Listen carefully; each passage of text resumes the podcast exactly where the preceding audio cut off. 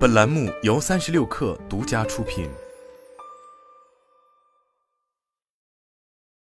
本文来自神意局。一个人的成功来自于百分之二十的智商加百分之八十的情商。高情商的人，他们都善于管理情绪。社会中，我们无时无刻不在与他人打交道，说话是一门学问，提高情商是人生必修课之一。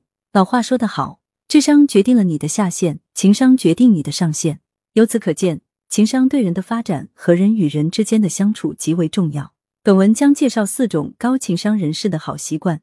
带你复制高情商人士的人生。本文来自编译，希望能对你有所启示。我们大多数人都不善于管理困难的情绪，因为我们不知道他们是如何运作的。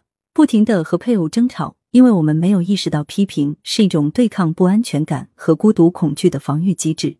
不断拖延，是因为我们没有意识到自己实际上是在逃避焦虑。经常感到压力和焦虑，是因为我们依赖于肤浅的应对策略。这些策略会暂时带来缓解，但从长远来看，实际上他们会增加我们的焦虑。如果你想感觉更好，你需要了解感受是如何运作的。不幸的是，大多数人认为情商要么是与生俱来的，要么是在读了一本好书或听了一些明智的建议后突然发现的。但实际上，两者都不是。情商来自经验和习惯，反映在你经常做的事情或不想做的事情。以下是情商高的人的四个习惯。把它们融入你自己的生活，你的情商就会提高。一，坦率的表达你的情绪。你最后一次听到成年人说“我现在真的很生气”或者“我觉得很难过”是什么时候？即使我是一名心理治疗师，我也很惊讶于人们很少使用简单的情感词汇来描述他们的感受。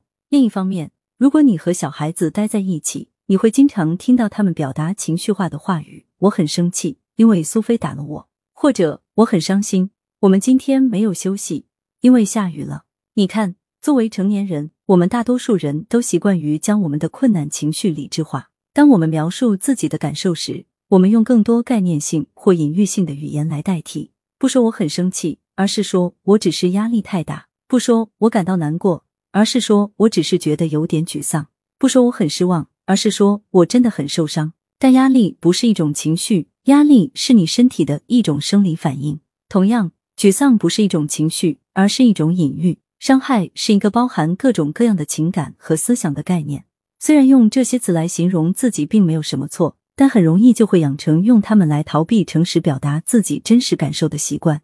说自己有压力，比承认自己很生气更容易让人感到不舒服，也更容易被社会接受。形容自己情绪低落，比承认自己感到悲伤更模糊，也更能让自己感觉不痛苦。悲伤和愤怒等困难的情绪会伤害我们自己，但当我们避免直接谈论他们时，他们的伤害就会小一些。我们中的许多人在描述自己的感受时，都沉迷于使用模糊的理智的语言，这是一个问题，因为像大多数形式的逃避一样，现在感觉良好的东西，最终可能会让你感觉更糟。看。当你避免困难的情绪时，你会告诉大脑他们是不好的或危险的。所以，即使你在那一刻得到了暂时的放松，下一次那种情绪升起时，你会在最初的情绪之上感到更加恐惧或羞耻。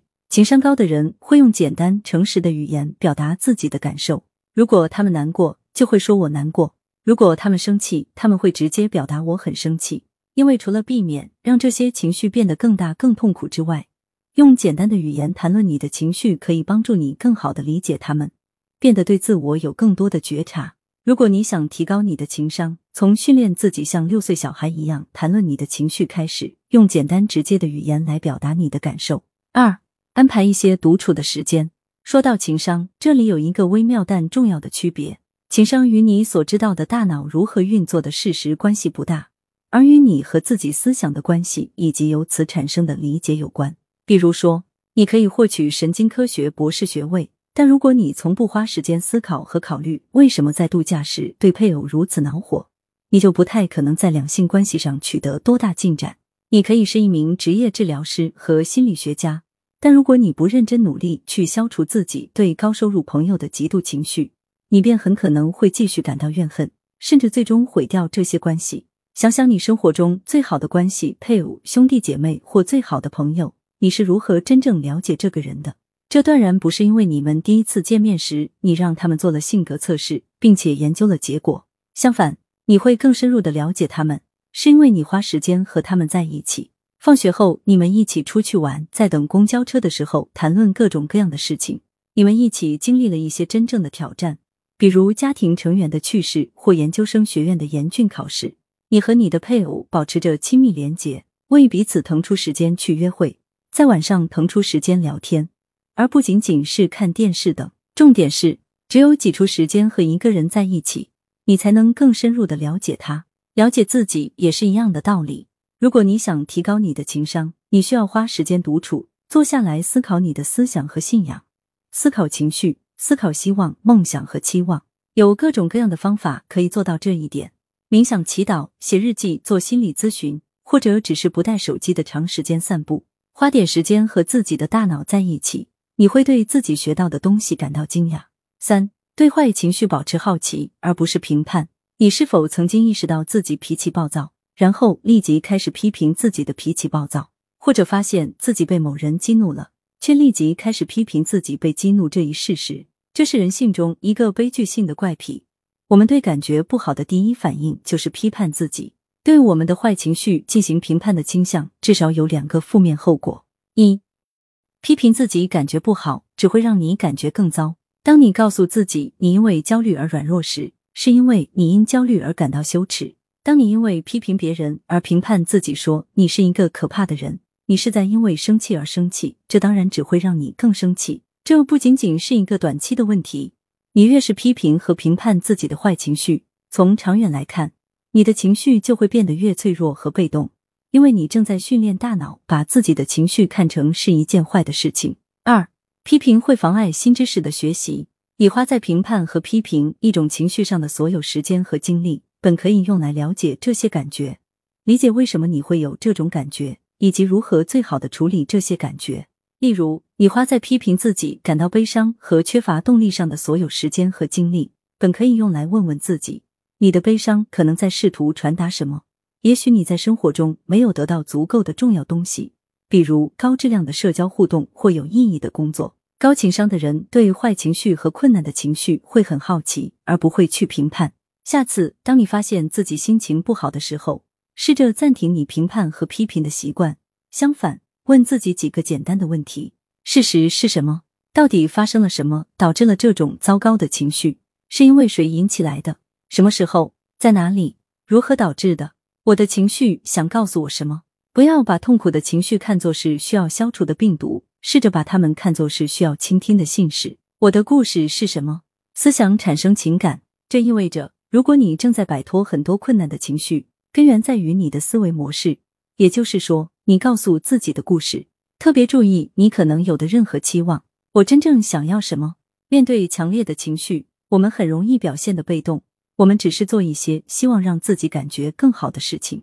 但从长远来看，如果你的行为符合价值观及你真正想要的东西，而不仅仅是那些让你暂时感觉良好的东西的时候，你最终会感觉更好。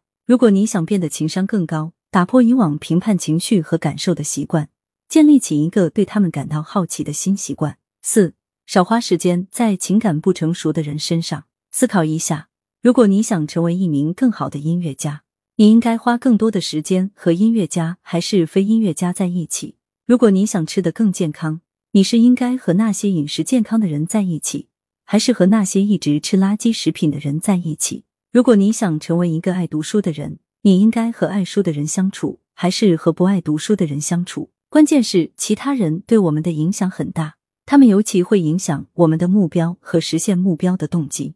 所以，如果你想更好的了解自己的情绪，并变得更善于管理他们，我们应该仔细考虑我们周围的人，特别是如果你花很多时间和情感不成熟的人在一起，你就很难提高自己的情商和技能。